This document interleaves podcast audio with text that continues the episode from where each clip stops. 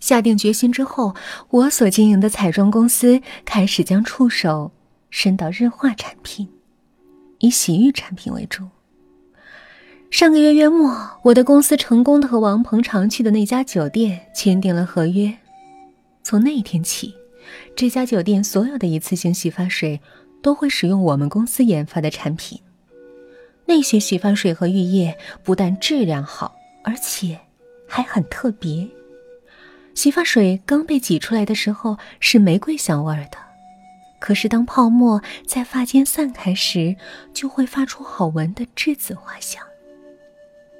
王鹏喜欢玫瑰香，但对栀子花香过敏，一旦闻到，就会头晕恶心，严重时还会晕倒。在浴缸里晕倒是一件十分危险的事儿。当然，仅仅是这些还不够。人类最致命的弱点就是习惯。我知道王鹏的女友每次幽会时的习惯路线，就故意在那条路的路口追尾，还大吵大闹，造成交通堵塞。我知道那个女孩一定会打电话告诉王鹏，她因为堵车会晚点到。我知道王鹏会习惯性的先倒一杯红酒，然后冲澡泡玫瑰浴，等待心爱的人。我知道王鹏一定会因此而死去。如果不如我所料，警方会认为王鹏是因为醉酒而泡浴淹死的。就算查出他对栀子花香过敏。那应该也是意外吧，毕竟整个酒店用的都是同样的洗发水。王鹏的尸体可能会被两种人发现：一是他的女友，二是酒店的服务员。我抬眼看了看手表，中午十二点半。看来他的女友昨晚到达酒店后叫不开门。又打不通电话，就误认为王鹏有临时状况不方便约会离开了。毕竟他是已婚的人嘛。那么现在已经过了退房的时间，酒店的服务员应该已经在浴缸里发现了王鹏的尸体。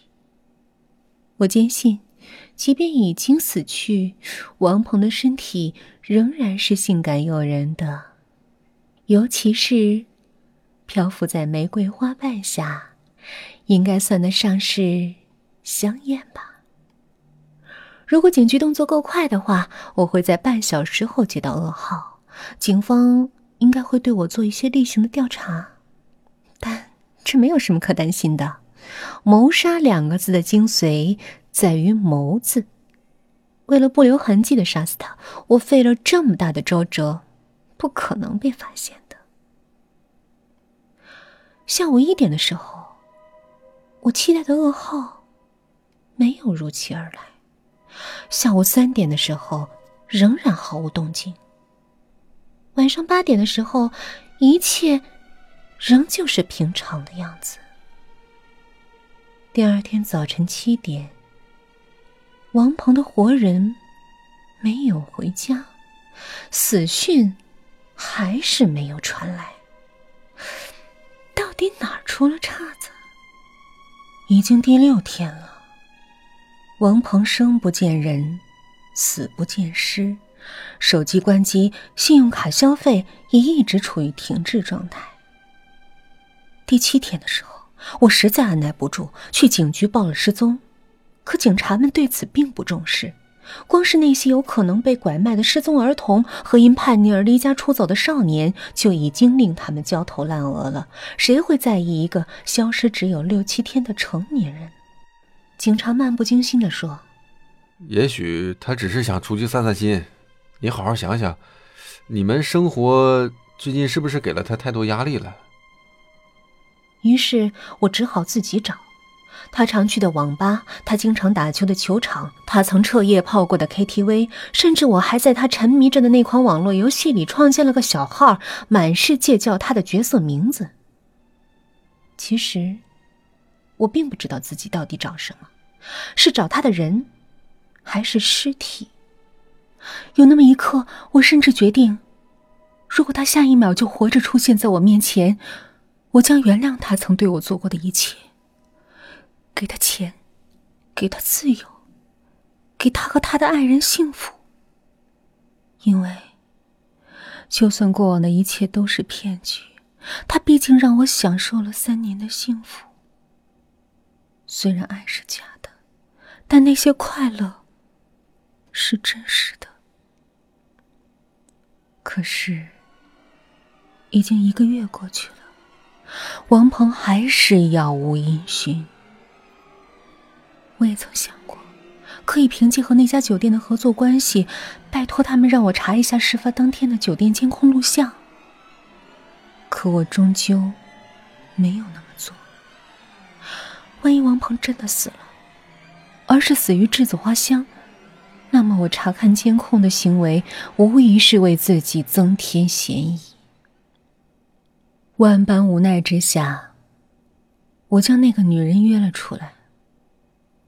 她叫柳梅，一个纤弱白净的女孩，头发很长，眼睛很大，看起来又柔又软，似乎轻轻一摸就能掐出水来。他像个受了惊的小兔子一样坐在我面前，紧紧捧着咖啡杯，就像里面装的不是咖啡，而是能赐予他勇气和力量的神奇药水。王鹏是不是在你那儿？我开门见山，别否认你们的关系，别否认这几年你们一直保持的关系。我只是想知道王鹏在不在你那儿。柳梅手里的咖啡晃了一下，怯懦的说：“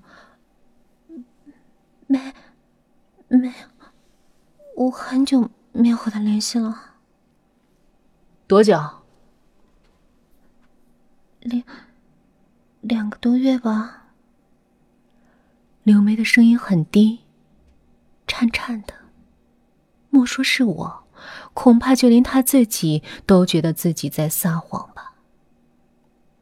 我一眨不眨的盯着他的眼睛说：“我已经决定和他离婚了，并且会给他一笔钱。所以，如果说你有王鹏的消息，请你马上联络我，这对你也没坏处。”柳梅一直低着头，一声不吭。